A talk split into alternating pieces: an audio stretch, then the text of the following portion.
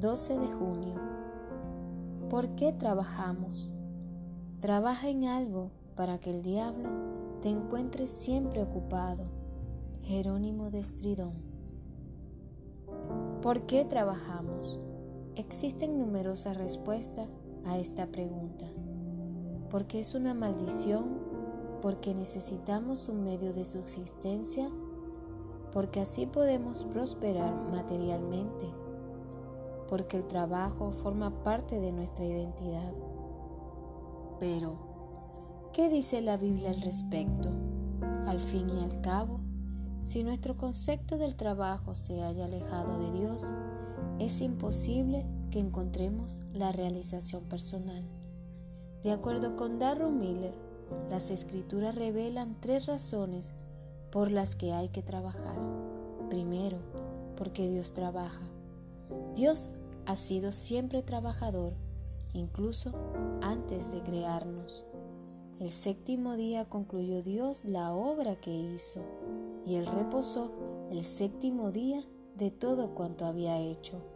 Génesis 2, 2. Por tanto, el trabajo no es una maldición, y no solo en la semana de la creación trabajó Dios, sino que hasta ahora sigue trabajando para sostenerla. Tú envías el agua de los manantiales a los ríos. De esa agua beben los animales salvajes. Tú eres quien riega los montes desde tu casa. Haces crecer los pastos para los animales y las plantas que el hombre cultiva para sacar su pan de la tierra. Salmo 104 del 10 al 16. Como dijo Jesús, mi Padre siempre ha trabajado y yo también trabajo. Juan 5, 17. El trabajo forma parte de la naturaleza de Dios y ha de formar parte de la nuestra también. Segundo, porque hemos sido creados para trabajar pues hemos sido creados a imagen de Dios. Además, hemos recibido el mandato. Trabaja seis días y haz en ellos todo lo que tengas que hacer. Éxodo 29. El trabajo es, por tanto, un mandamiento para nosotros. Tercero, porque somos colaboradores de Dios en el trabajo que continúa siendo a favor de la salvación del ser humano. Él nos ha creado en Cristo Jesús para que hagamos buenas obras. Efesios 2:10 que puedan llevar a los demás a la salvación.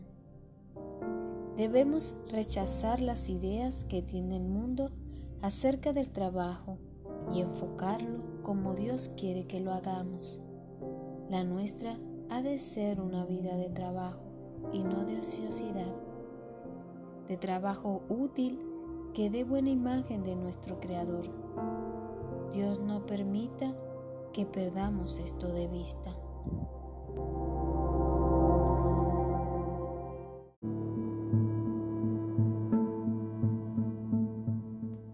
Bendecido 13 de junio.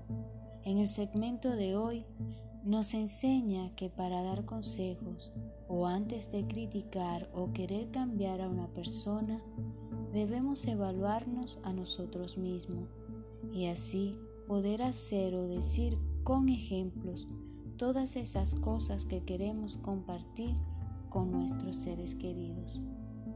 El título de hoy, Tú primero, por favor. Sigan mi ejemplo y serán felices. Atentamente, Dios. Una mujer estaba preocupada por la salud de su hijo. Su organismo no podía asimilar el azúcar y a pesar de que ella lo vigilaba, el muchacho a escondidas seguía comiendo chucherías y enfermándose cada vez más. Por esa razón, la mamá lo llevó a ver a Gandhi a quien su hijo admiraba profundamente.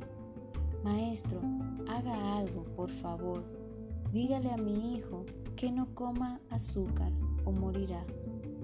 Usted es la única persona a la que hará caso, suplicó la madre. La respuesta fue, vuelvan dentro de 15 días, nada más. Ni un discurso al muchacho, ni un consejo a la madre, nada de nada. 15 días después, madre e hijo regresaron. Gandhi miró al niño a los ojos y le dijo, prométeme que no comerás azúcar. El niño contestó, lo prometo.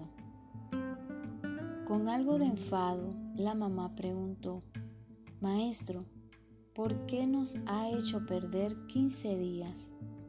Podríamos haber ganado un tiempo precioso. A lo que Gandhi contestó, porque ahora que llevo 15 días sin comer azúcar, sé lo que debo aconsejarle a su hijo, el poder del ejemplo. A veces somos como los fariseos que enseñaban con la autoridad que viene de Moisés, Mateo 23, 2. De ellos Jesús dijo, por lo tanto, obedézcanlos ustedes y hagan todo lo que les digan, pero no sigan su ejemplo, porque ellos dicen una cosa y hacen otra.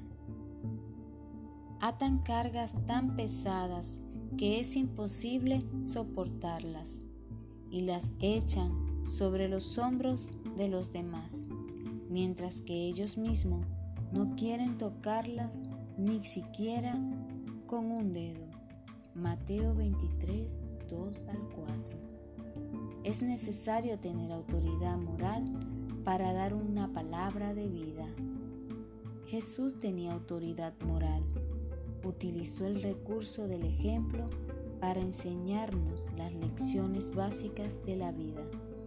Podemos refutar algunos de sus argumentos porque fueron dichos hace cientos de años a un público diferente a nosotros, aunque quizá no tanto.